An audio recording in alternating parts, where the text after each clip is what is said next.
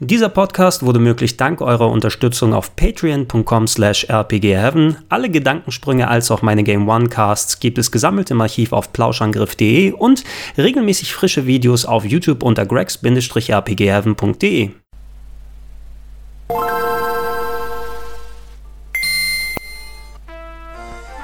So, Herzlich willkommen für alle Nachzügler, für die YouTube-Nachzügler zu Gregor Tested Maniac Mansion 2 Day of the Tentacle Remastered. Die Neuauflage von Day of the Tentacle, einem der besten Spiele aller Zeiten. Gerade herausgekommen für PC, für PS4. Ich glaube, für die Xbox One kann es auch rausgekommen sein. Und ähm, ja, dieses Game hatten wir uns äh, in der Fassung schon bei Rocket Beans TV ein bisschen ausführlich angeguckt. Ich habe es jetzt nochmal gespielt und ein bisschen weitergezockt und möchte euch ein bisschen was darüber erzählen, ob es sich lohnt, dieses Game jetzt zu kaufen oder nicht zu kaufen. Wir sehen hier gerade die PC-Version von Good Old Games, habe ich sie mir geholt. Die hat da knapp, wie viel waren es, 15 oder 16 Euro gekostet, äh, was für eins der besten Spiele aller Zeiten durchaus adäquat ist. Auf Steam kann man es auch dann übertragen. Was ihr dann auch noch seht, ist ja im Moment, lasst mich mal kurz gucken, weil eigentlich solltet ihr auch den Mauszeiger sehen können. Aber mal gucken, ob der dann auch angezeigt wird auf dem Bild wird gerade im Moment nicht so direkt angezeigt. Ja? Aber okay, glaub mir, ich habe gerade die Maus in der Hand und ich bewege sie da drum und her. Ähm, ich gehe mal kurz auf ein neues Spiel, ich lasse mal das Intro laufen.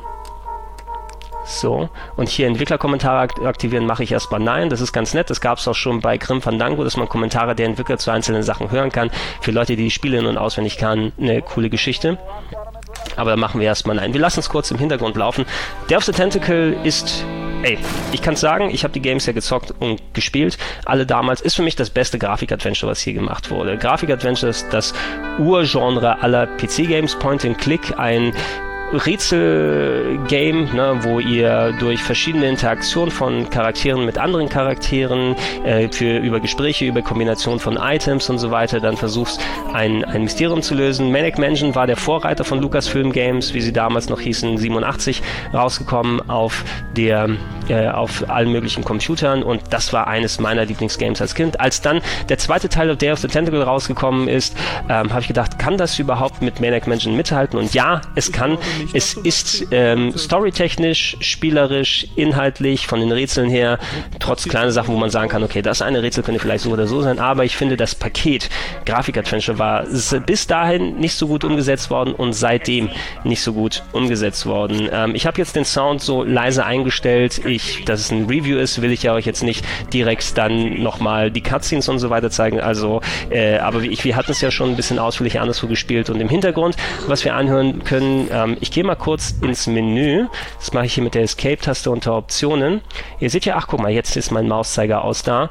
So wird gespielt kann man sich hier angucken, wie man das Spiel mit Point and Click dann machen kann. Also alles wird hier in-game dargestellt, aber das zeige ich euch gleich nochmal richtig. Steuerung. Es gibt zwei verschiedene Methoden, um das Spiel hier zu steuern. Man kann einerseits mit der Maus es spielen, traditionell wie man es auf PC kennt mit Point. Man kann auch diverse Abkürzungen, ähm, Shortcuts über die Tastatur machen, Dialog überspringen. Punkt übrigens sehr wichtig für die Leute, die es schon mal gezockt haben. Oder man kann einen Controller benutzen zum Spielen. Ich habe jetzt, warte mal, ich habe den Controller mal in die Hand genommen und da.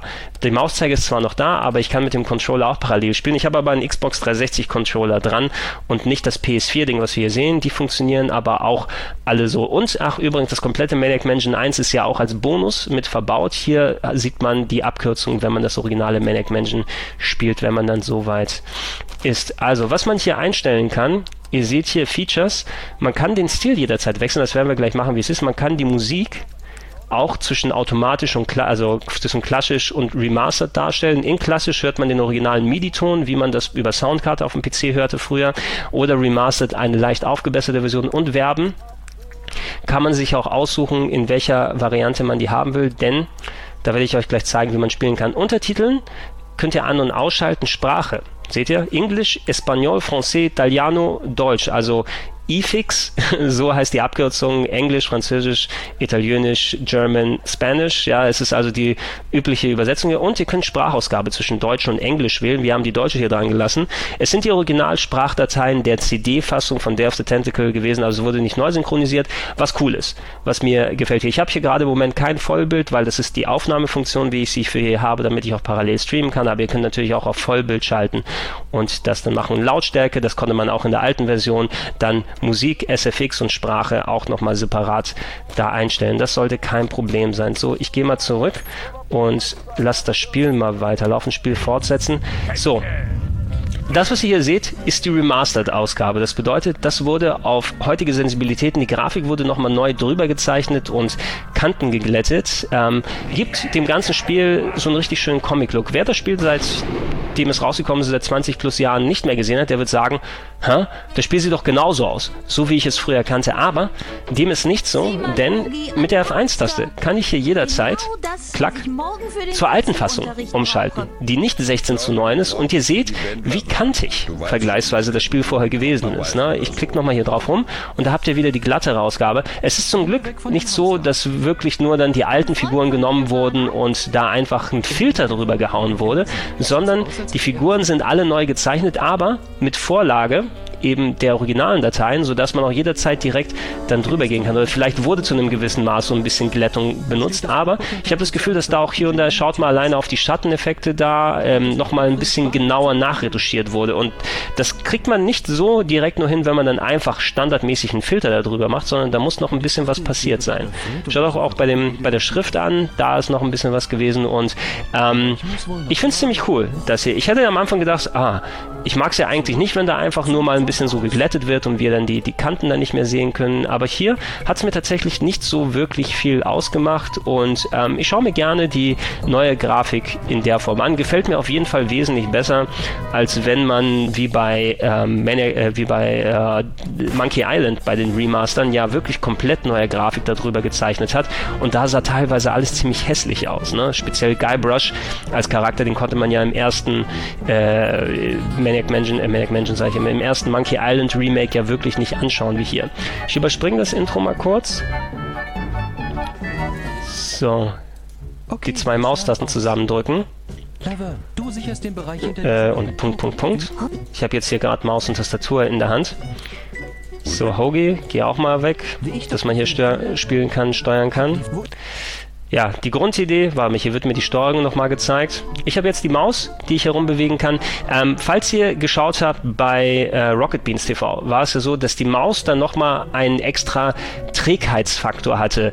Ähm, gegenüber, wenn ich ins Menü hier gehe, hier kann ich mit der Maus, hier seht ihr den normalen Windows-Mauszeiger, ne, wenn ich so hier und da bewege. Aber sobald ich im Spiel dann drin bin, Spiel fortsetzen, Kniff, ja, also man merkt hier, dass da so eine kleine Mini-Trägheit hier drin ist, wenn ich es bewege. Also, dass ich nicht sofort, dass es nicht exakt so responsiv anfühlt, wie wenn ich im Menü bin, also so wie ich es normal auf Windows hätte. Aber es ist bei weitem nicht so langsam, wie wir es auf dem Rechner in, äh, bei Rocket Beans TV hatten. Ich glaube, das kann auch eine Sache sein. Ich habe hier einen Windows 10 Rechner mit entsprechenden Einstellungen und eine Kabelmaus. Und äh, da hatten wir einen Windows 8 Rechner, der vielleicht auch anders mit den Treibern umhergegangen ist. Zumindest finde ich, kann man hier relativ präzise mit der Maus sich bewegen bewegen und steuern.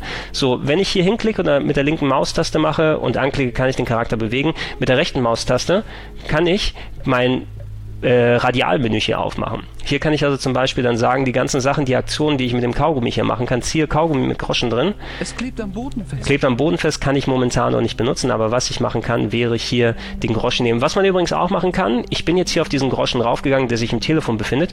Ich kann, ich drehe gerade das Mausrad.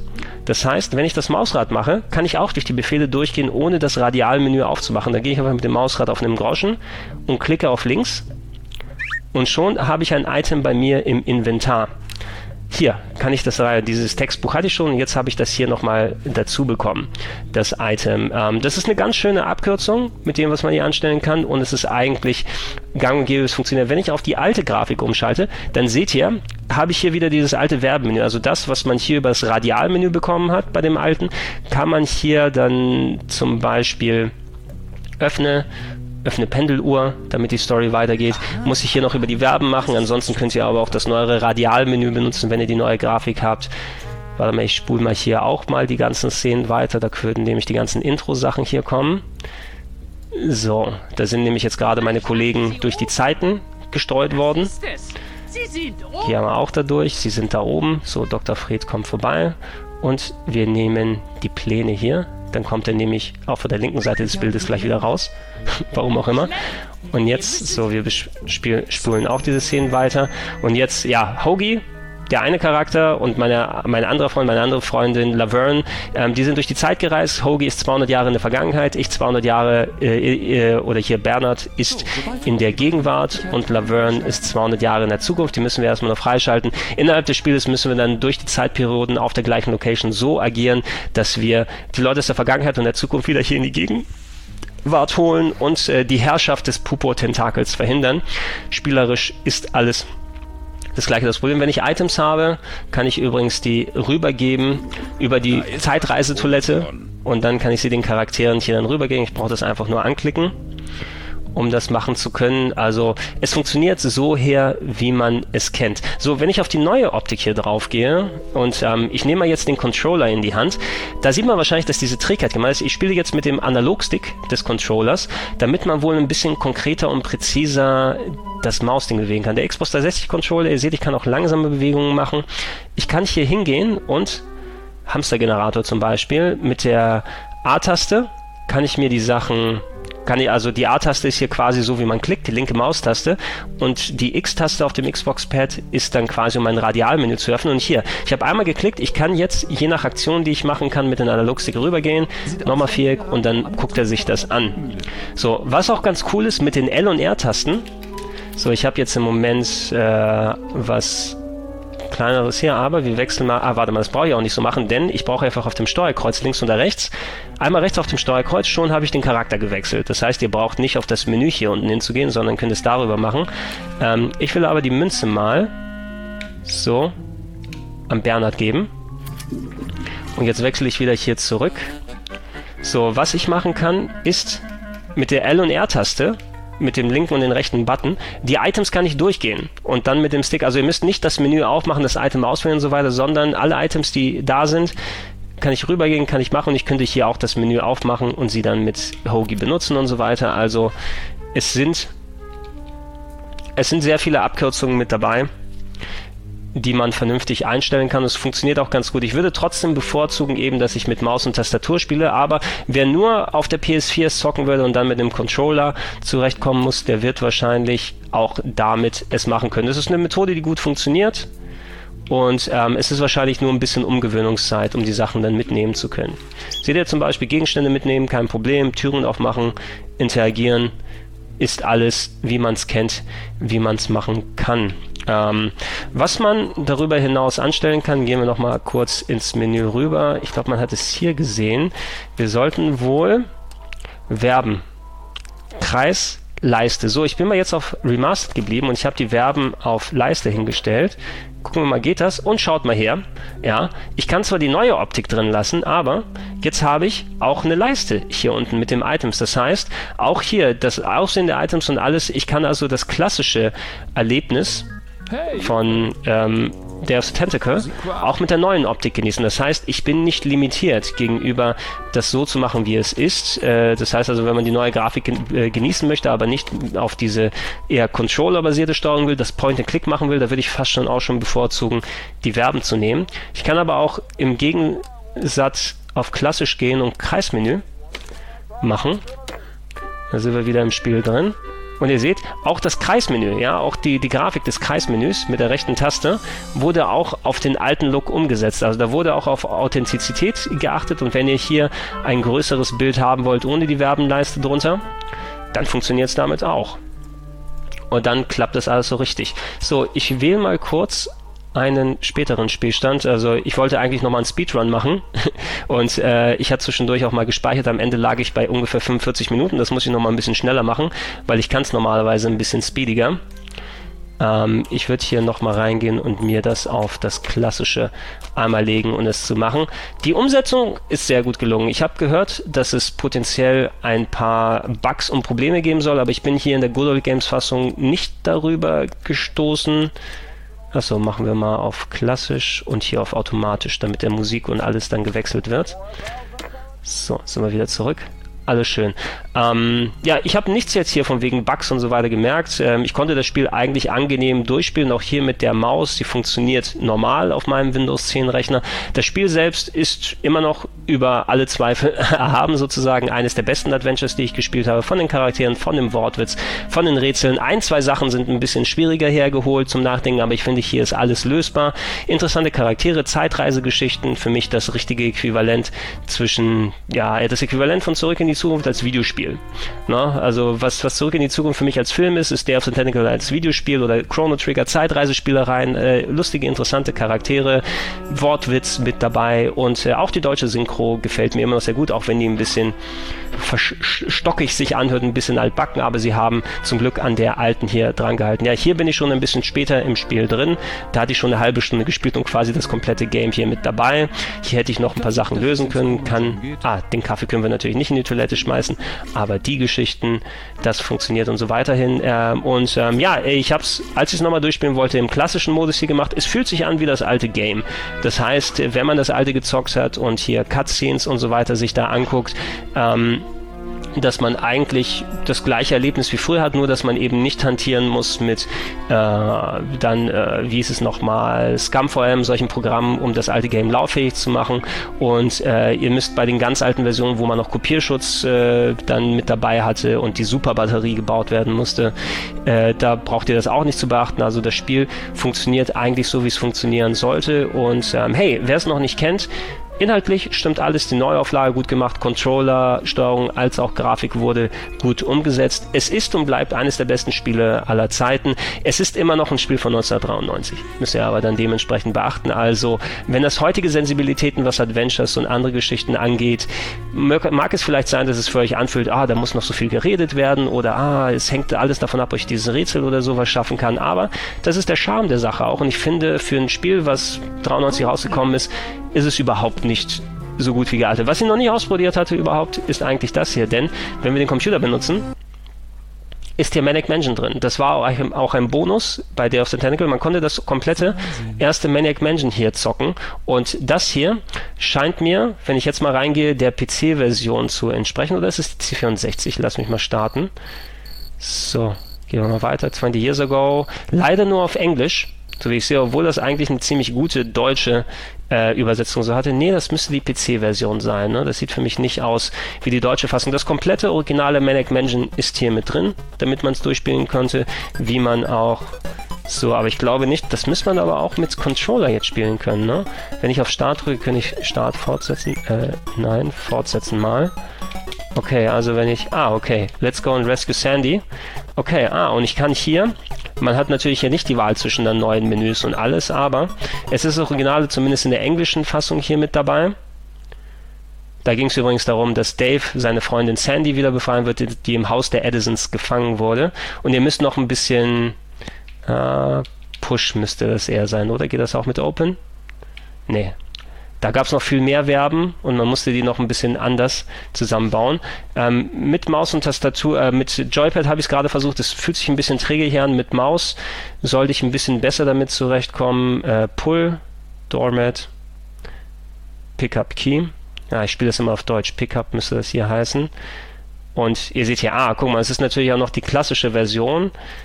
Äh, use Key Indoor damit man reingehen kann. Und komm, dann lass uns einmal von Schwester Edna erwischen. Hier dabei. Und gehen wir mal weiter. Oh nein, Schwester Edna. Ah, sie hat mich erwischt. Schmeißt mich in den Kerker. Ich hätte dich lieber ans Bett fesseln sollen, statt hier reinzuschmeißen. How silly of me. I should have tied you to my bed. Hahaha. Ha, ha. Oh Gott, die Perverse. Was will sie da machen, Schwester Edna? Mit mir. Ich habe doch nichts angestellt. Aber ja, man kann auch das Originale hier spielen, auch mit Gamepad. Hier ist der lose Stein, womit man rauskommt. Den muss ich drücken. Und jetzt könnte ich durch die Tür hier gehen, aber die geht viel zu schnell leider wieder zu. Ja, da muss jemand das drücken, damit ich hier durchgehen kann, bis ich später den Schlüssel habe. Also ja, wenn ich auf Start auf dem Controller drücke, dann kann ich auch hier wieder beenden und komme wieder normal in das ganze Spiel rein. Ähm, ich konnte das Spiel damals schon empfehlen. Die Neuauflage ist sehr gut und wer Bock drauf hat, kann ich sehr empfehlen. Ihr könnt, ihr habt so viele Optionen selber auszusuchen, da was zu machen. Für mich, dadurch, dass der Stil auch besser sich anschaut und die Leute gelernt haben bei den Remastern und Remakes, ähm, es ist besser als das Remaster und Remake von ähm, äh, Monkey Island vom ersten und zweiten, auch steuerungstechnisch und alles und äh, ob Tastatur, ob Maus, ob alte Version, ob neue Version, alles funktioniert und soll ja auch so klappen. Meine Empfehlung gibt's dafür.